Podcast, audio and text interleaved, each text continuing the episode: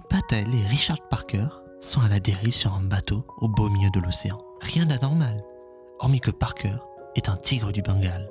L'Odyssée de Pi, réalisé par Ang Lee et écrit par David Magri, est l'un de ces films qui est beau à regarder, avec un bon message, et que je n'aurais peut-être pas regardé si mes parents ne m'avaient pas forcé à venir au cinéma avec eux. Et je ne regrette pas qu'ils l'aient fait. Le film raconte l'aventure d'un jeune garçon qui émigre de l'Inde au Canada et dont la famille possède un zoo où se trouve le tigre Richard Parker.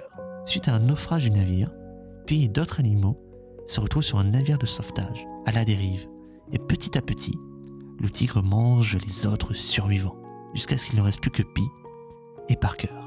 Le film a un côté fantastique avec évidemment la présence du tigre, mais surtout une île qui arrive comme par miracle, mais se transforme en lieu d'horreur, car il y est révélé qu'elle est carnivore. Il y a aussi d'autres instants, comme par exemple une sorte de... Je crois que c'était une baleine qui sort de l'eau. De plus, le récit nous pose la question. Est-ce que les événements se sont réellement passés? Pi, arrivé au Mexique, après 200 jours en mer, donne deux versions de son histoire. Une mettant des humains à la place des animaux, et l'autre évidemment les animaux. Est-ce une façon pour son esprit de mettre du sens dans ce qui s'est passé? En tout cas, le film réussit très bien ses effets spéciaux.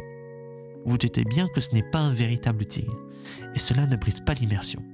De plus, les plans en général sont très beaux, et la musique, qui a d'ailleurs été récompensée par un Awards, mérite d'être écoutée. J'ai une petite playlist d'ailleurs, à peine plus de 200 musiques, et elle en fait partie.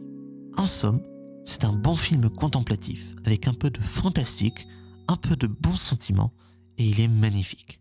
C'est parfait pour une petite soirée cinéma.